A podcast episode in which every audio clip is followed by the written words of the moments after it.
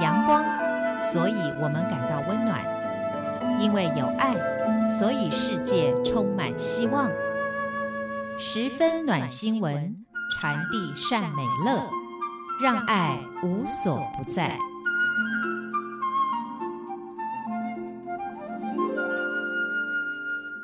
各位亲爱的听众朋友，您好，欢迎您再一次的收听《十分暖新闻》，我是李正纯。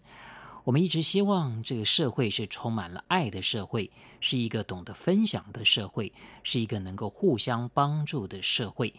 当然，我们说有能力的要帮助没有能力的人，但这个能力绝对不是绝对的，而是相对的。那今天节目当中，我们就来分享这样的一个故事：这是一条腿的帮助没有腿的。那这个故事是收录在启示出版，由卢俊牧师所编写的《伸出你的手》这本书。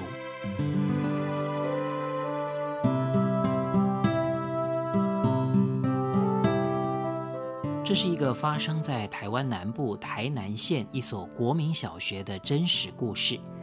范玉熙是一个右脚患有小儿麻痹症的小孩，他的父亲为了让他能够自立，特别去买了一台经过特殊加工的脚踏车，而且花时间教他学会怎么样保持身体平衡，骑脚踏车才不会摔倒。这位父亲知道，不能够因为孩子有一只脚不方便，就让家人或者是别人每天载着他进进出出，总要让孩子学习长大，站立起来才可以。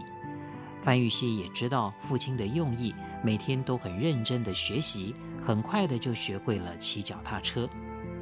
为了让玉溪进一步自立，玉溪的父亲还教他修理脚踏车一般常见的问题，例如脱链了要怎么样重新挂上去，或者是刹车线断了要用什么方式接好。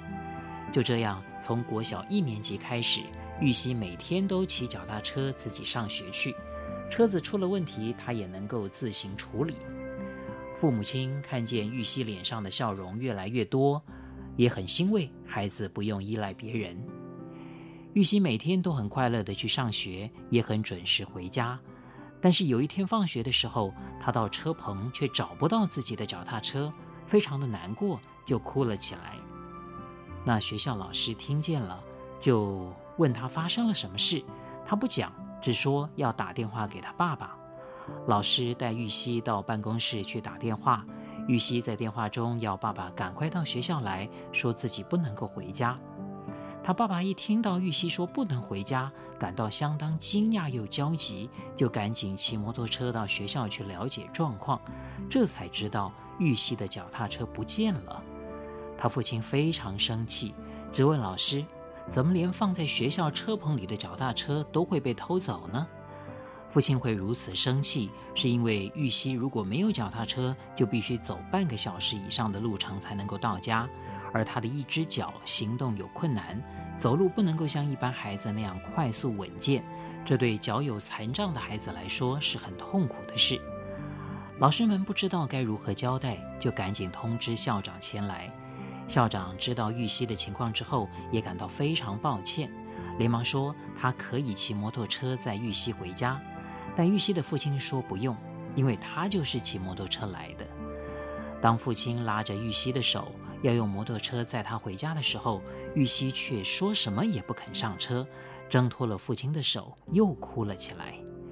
几个在场的大人都感到相当奇怪，父亲连忙问他到底怎么一回事。校长跟级任导师也跟着说安慰的话，但玉溪就是不肯说是什么原因。在众人束手无策的时候，玉溪的父亲只好说：“你再继续哭，那我就不买新的脚踏车给你喽。”玉溪听到这个话，才缓缓地抬起头说：“爸爸，你先载我同学梁吉回去，之后再来载我，这样可不可以？”父亲不解地问：“为什么呀？”梁吉可以自己回去啊，或者请他的家人来载他呀。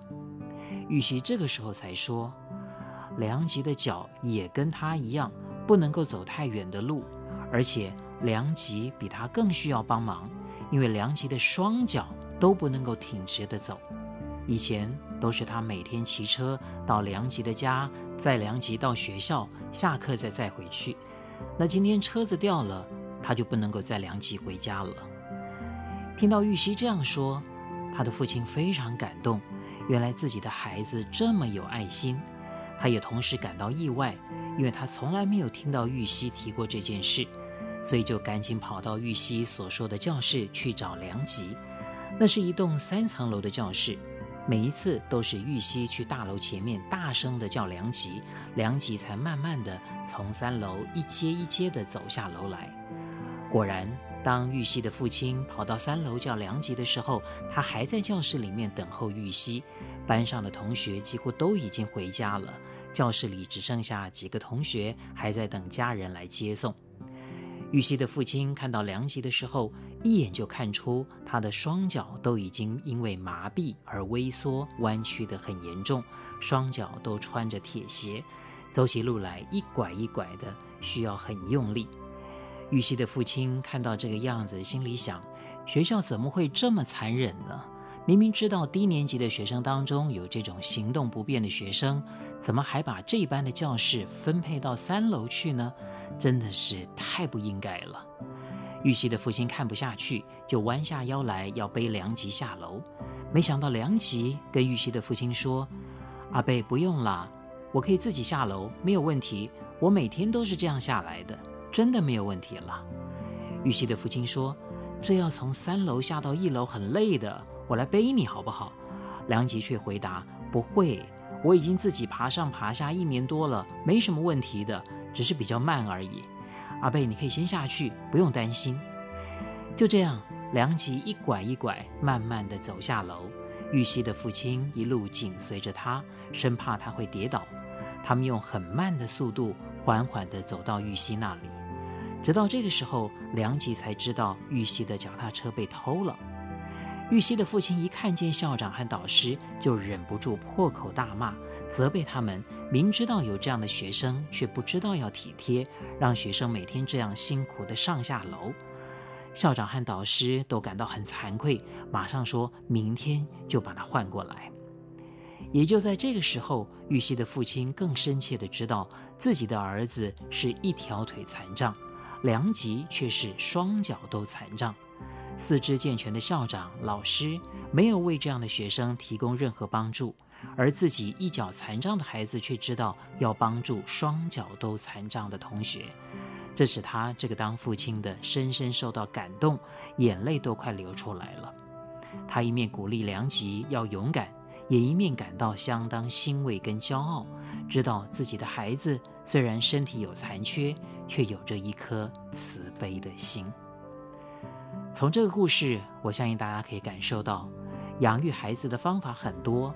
有的人给孩子丰富的物质生活，却没有给孩子圆满的心灵生活；有的人给孩子学习很多新的科技知识和升学常识，却很少教导孩子对身边遭受苦难的人多一份慈悲怜悯的心。结果就是，丰富的物质生活往往使孩子学会了浪费奢侈，却体会不出贫困人家生活的疾苦和需要。虽然让孩子学到了很多新的知识跟技能，却往往因为欠缺心灵生活的培养，那份疼惜怜悯他人的心，也随着年龄的增添而相对的贫乏枯萎，导致年岁越大，对苦难生命出现在眼前的情况是越来越冷漠，到头来连对于养育他的父母、照顾过他的亲友，都很少怀有感恩和怜悯的心呢。